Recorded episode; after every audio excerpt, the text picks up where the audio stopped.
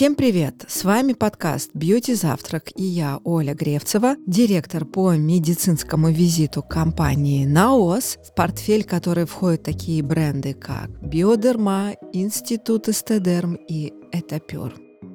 Сегодня, по традиции, я не одна и представляю бьюти-журналиста, человека, который пишет о косметике больше 25 лет, который возглавлял целый отдел красоты издания «Гламур» Аня Саакян. Аня, привет. Оля, привет. Но мы тут не вдвоем. Не вдвоем. Я готова представить нашего специалиста, российского научного журналиста, популяризатора науки, биолога, ведущего редактора N плюс 1, автор книги «Против часовой стрелки. Что такое старение и как с ним бороться» Полина Лосева. Полина, привет. Привет. Мы продолжаем говорить с Полиной о долголетии, и в первой части мы раскрывали тему внутренних хронологических процессов старения и как этот процесс можно замедлить и за счет чего он форсирован. А сейчас мы продолжаем развивать тему и поговорим уже о полезных привычках, которые влияют на качество жизни и делают ее более интересной. Хочется перейти уже к каким-то инструментальным вещам. Сейчас очень популярное направление prevent age, то есть превентировать. И все знают, что солнце форсирует процесс старения, неправильный образ жизни, отсутствие водного баланса. Наши слушатели не видят тебя, но ты очень классно выглядишь. Давай Спасибо. говорить о тебе. Твои средства prevent age, ты проповедуешь свою какую теорию? Потому что ты вот в науке, ты очень много знаешь, заглядываешь в микроскоп и видишь тот мир, который не видят обыватели. А как ты это на жизнь перекладываешь свою личную?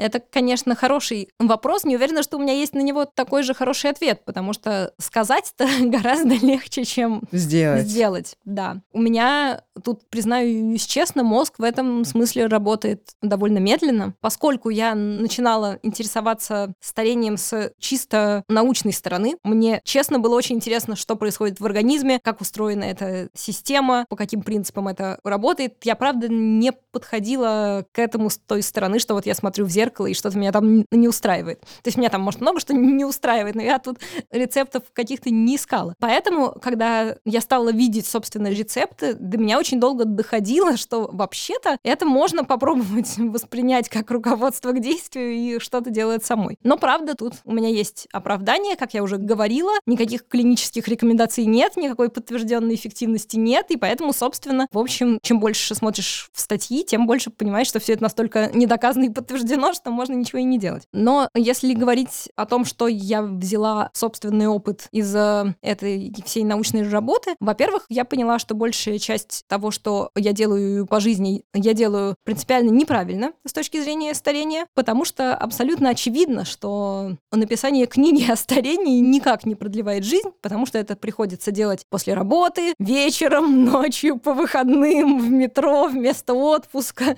Вот. И все, что я знаю, говорит мне, что так делать не нужно. Но это я, правда, не исправила. Это я продолжаю делать и работать по ночам и вместо отпуска. А вот э, что я делать начала, так это я, например, начала стараться меньше есть, несмотря на то, что тут тоже есть скептики, которые утверждают, что это все очень недоказано. Их можно понять, потому что доказать на людях это очень сложно, очень сложно собрать а если волонтеров это, и заставить если их это видно, есть. ну если это видно, ну доказать ты имеешь в виду с точки зрения науки и предоставить эти данные в оцифрованном да, виде. Ну, здесь дело даже не в оцифрованном виде, а здесь дело в том, чтобы четко выделить причину и следствие. То есть вот у нас есть люди, мы их соберем и скажем им, господа, давайте вы будете меньше есть, а мы посмотрим, что с вами будет. Во-первых, опыт американских коллег показывает, что очень сложно заставить людей меньше есть. Даже если они сами согласились, подписали все нужные бумажки, все равно они срываются, не выдерживают диету,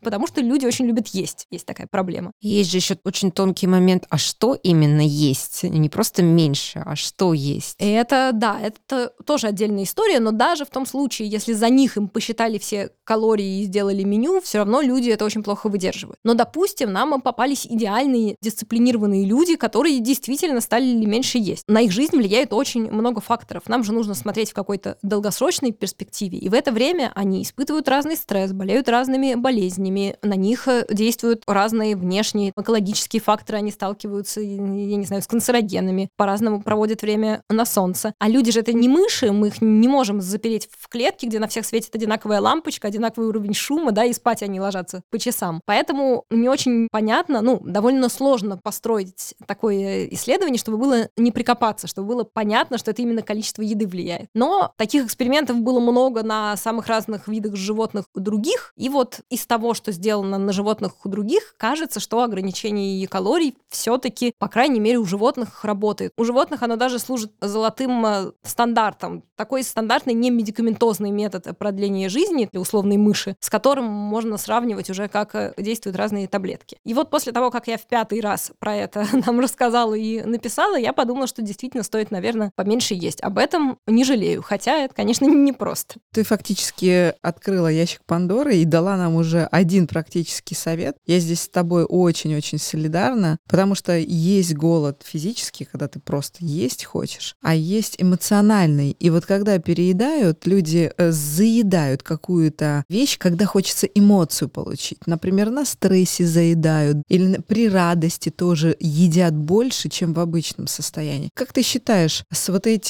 состоянием, когда рассчитывают получить удовольствие и эмоции от еды, кто должен помогать населению? Как мы должны просвещать? Что нужно сделать? Потому что людей в науке с большой осознанностью или просто тех, которые интересуются, их очень мало. Вот как это популяризировать? Как перестать объедаться? Ох, это, конечно, очень хороший вопрос. Он, конечно же, совершенно вне сферы моей экспертизы, но мне, как человеку, в последнее время это тоже интересно, потому что как человек, который пытается заставить себя довольно мягко, но настойчиво поменьше есть, я стала, естественно, обращать внимание на то, что и когда мы едим. И у меня сейчас рабочая гипотеза в том, что эта проблема действительно скорее социальная, что у нас еда связана прочно в голове с разными социальными ритуальными ритуалами, многие из нас себе просто не представляют взаимодействие с людьми без еды. Вот если мы встретились с человеком, то мы с ним пошли, собственно, делать что? Ну, поесть, ну, выпить, ну, посидеть. Но мы же с ним будем не в пустом помещении сидеть, там, наверное, что-то будет. Но если лето и хорошая погода, то можно, конечно, погулять, но мы еще, наверное, мороженое съедим в процессе, потому что а что ж мы так просто гуляем без мороженого? И это просто везде. И вот э, мне кажется, что даже если справиться с этим, то люди уже сами по себе станут меньше есть. Это, естественно, не экспертный взгляд, это я скорее личными наблюдениями делюсь. Но, тем не менее, мне, опять же, не экспертно, а лично кажется, что мы в эту сторону постепенно двигаемся, потому что по крайней мере,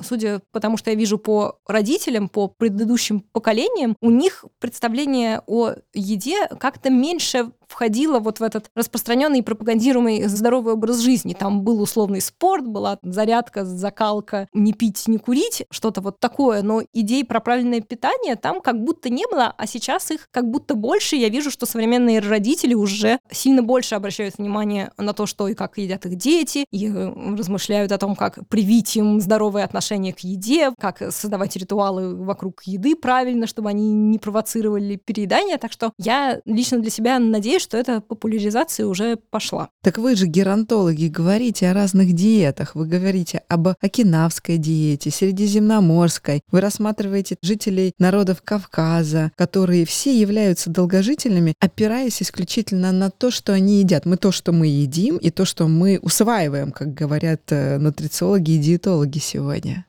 Я бы, кстати, здесь так не объединяла. То есть из того, что есть э, некоторые долгожители, которые придерживаются некоторые диеты, которые к тому же еще и разная в разных областях, потому что там, естественно, просто разная еда растет и бегает. Опять же, довольно сложно доказать, что они стали долгожителями ровно благодаря тому, что они ели именно это. Поэтому не очень понятно, насколько это можно вообще проецировать на жителей современных мегаполисов. Поможет ли им та же стратегия. Понятно, что некоторые принципы можно вывести общие, но вот так однозначно я бы, может, и не переносила. На самом деле, начав говорить про еду, Полин, ты стала, произнесла еще важную вещь, которую я часто читаю у людей, которые занимаются вопросами старения или производят средства, которые призваны нас как-то омолодить. И на самом деле, хотя ты говоришь, что ты ничего не понимаешь в красоте, я, конечно, в это не верю, я понимаю, что ты лукавишь, но я у исследователей, например, читаю, когда речь заходит об уходе за кожей, что обязательно не просто нормализовать питание и соблюдать режим, но еще и очень важно двигаться.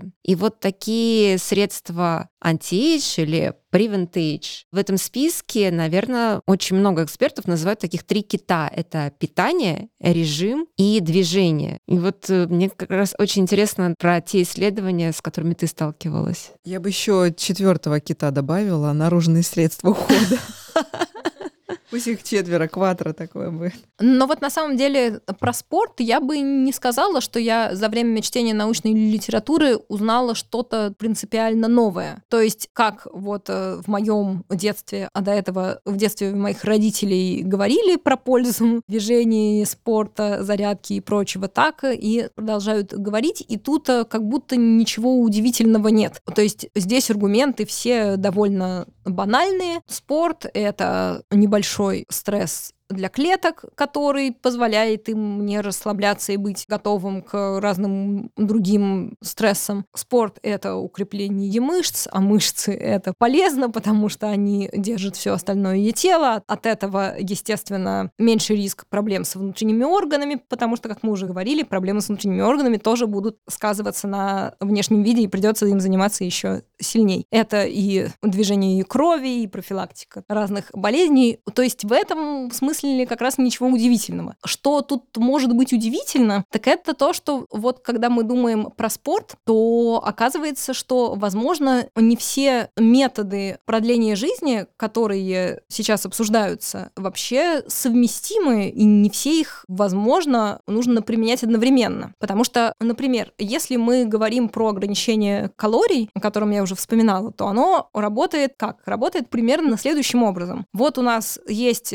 некоторые некоторый базовый обмен веществ, и наши клетки потребляют такое-то количество энергии. Дальше мы им начинаем давать энергии поменьше. Там как раз смысл ограничения калорий в том, чтобы уйти в минус, чтобы есть немножко меньше, чем тратишь. Клетки быстро чувствуют, что энергии им не хватает на то, чтобы поддерживать обмен веществ на предыдущем уровне, и переходят в режим экономии. То есть они начинают меньше ресурсов тратить на то, чтобы расти, размножаться, развиваться, развиваться и что-то делать, и больше тратите ресурсов на самоподдержание, самовосстановление, починку, уборку мусора. И тут мы как раз возвращаемся к тому, что у нас в организме есть два типа клеток, и половые, у которых лучше с самоподдержанием, и все остальное, которое больше работает на износ. И ограничивая калории, мы пытаемся остальные клетки тоже притормозить, чтобы они тратили меньше энергии и больше как раз занимались очисткой мусора, уборкой. Дальше возникает вопрос, а насколько это вообще совместимо совместимо со спортом. Если мы, с одной стороны, даем меньше энергии и рассчитываем, что клетки перейдут в экономный режим, а с другой стороны мы им говорим «беги, плыви, прыгай, трать энергии больше, испытывай больше стресса, накапливай больше поломок». Такое ощущение, что эти два стимула друг другу противоречат. И, в общем, были работы, в которых ученые, ну, естественно, на мышах как-то показывали, что если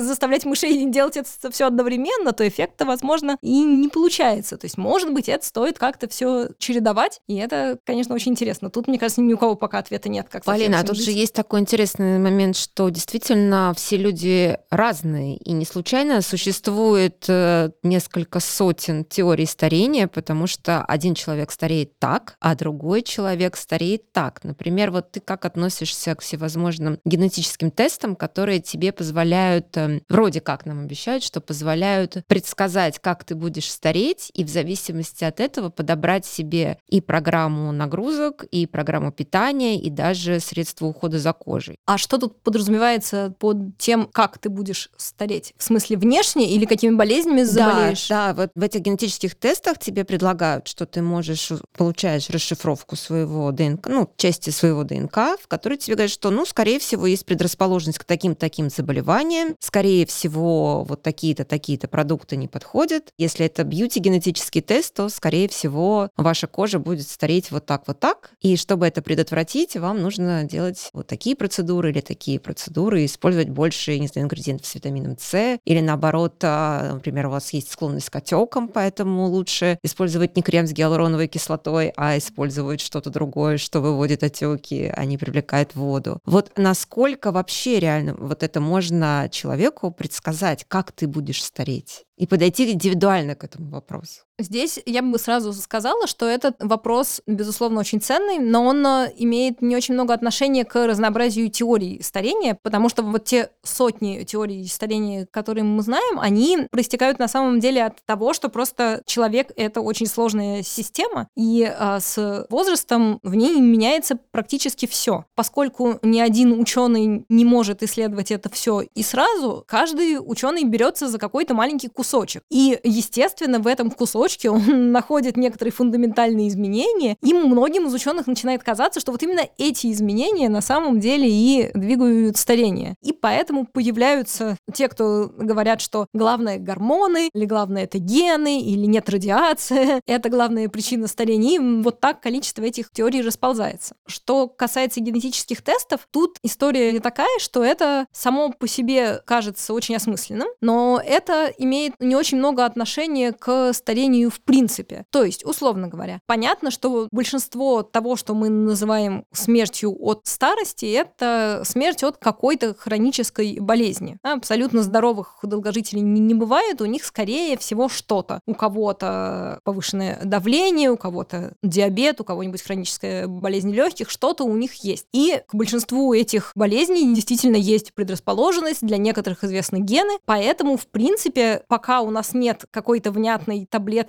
которая позволяет предотвращать старение в целом, то довольно разумно осознать, каким болезням есть предрасположенность у каждого конкретного человека, и дальше ему следить за этими своими факторами риска. Это можно сделать просто посмотрев на свою родословную и поняв, сколько родственников чем болели и от чего предки умирали, но можно еще и дополнительно сделать тест. Тут просто важно не очень сильно переживать по этому поводу, потому что если тест показал, что у вас есть предрасположенность к условному диабету, это абсолютно не значит, что вы им обязательно заболеете и обязательно от него умрете прямо завтра. Это просто означает, что вот это направление, за которым лучше посмотреть. если есть возможность время от времени проверять глюкозу там и другие параметры крови, связанные с диабетом, то... Проверяйте. Да, да. Почему бы этим не заняться, в общем? Мы вот э, говорили о том, что неплохо было бы есть поменьше. У нас есть Аней тоже еще один классный инструмент. Он э, наружного использования. Совсем недавно недавно, в начале марта, компания «Наос» запустила революционную сыворотку. И вот за этими громкими словами стоят клинические исследования и обоснования, почему она является революционной. Сыворотка называется H-протеом, эпоха протеома,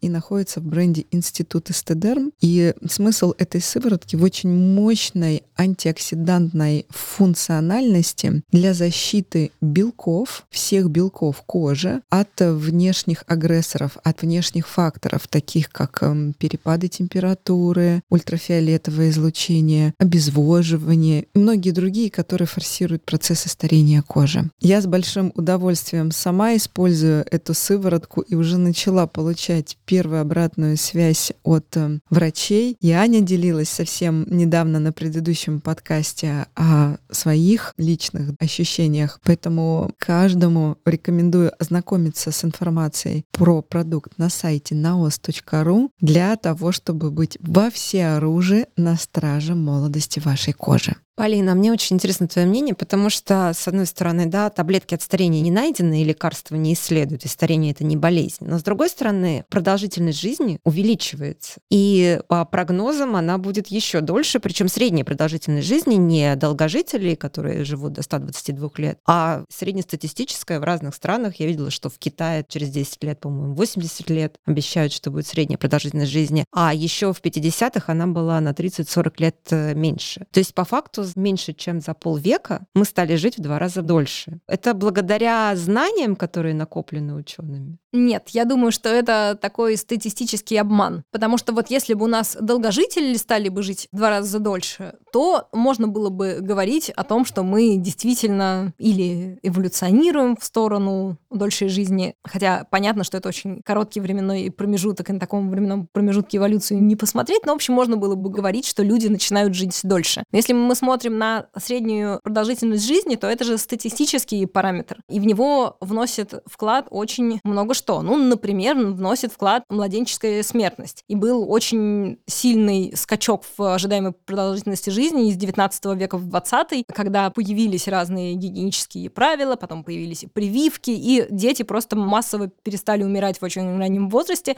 и тут же продолжительность жизни сильно выросла. В эту же самую цифру вносит вклад, естественно, всякие войны, катастрофы, стихийные бедствия и что угодно, и э, в эту же цифру вносит вклад смертность от разных болезней, поэтому всякая профилактика, всякая популяризация здорового образа жизни тоже, безусловно, работают. Но также работают достижения медицины, поэтому в некотором смысле этот рост — это отчасти от того, что мы лучше научились, если не лечить возрастные болезни, то хотя бы их компенсировать. Что вот у нас есть какие-то лекарства от диабета, которые, конечно, не снабжают человека здоровой поджелудочной железой, но позволяют контролировать хотя бы уровень сахара в крови и чтобы он подольше с этим жил. Поэтому эта цифра, эта ожидаемая продолжительность жизни звучит, безусловно, довольно оптимистично, но отражает э, очень большое количество изменений. И не все они, к сожалению, связаны с прогрессом в геронтологии. Ты знаешь, я вспоминаю окинавцев, у них есть такое понятие икигай. Я его впервые услышала тоже на одном подкасте. Это такой стиль жизни, когда ты замедляешься. Вот я услышала от тебя, что если замедляться, у нас будет меньше этого биологического мусора в клетках. Окинавцы находят смысл жизни в очень простых вещах, созерцая природу, находя простые хобби, которые доставляют радость жизни. То есть такой момент осознанности. Я уверена, что это тоже имеет положительное влияние на то, как ты себя чувствуешь и выглядишь одновременно. Вот мнение геронтолога по поводу такой философии, которую, опять же, нельзя посчитать статистически, нельзя загнать в какие-то таблички и потом написать статью. Вот как ты смотришь на а, вот такой образ жизни, вот такой философии, я бы сказала, жизни? Ну, статистически это, конечно, можно оценить, и более того, я встречала даже такую статью, где как раз составляли что-то вроде психологического портрета китайских, правда, долгожителей, то есть их спрашивали, как у них с социальными связями, с чувством одиночества, как они смотрят на жизнь, оптимистично или пессимистично, или как-то нейтрально. В частности, мне запомнился график, в смысле соотношения, что как раз китайские долгожители что-то примерно, я, конечно, напутаюсь в цифрах, ну, где-то четверть смотрела на жизнь пессимистично,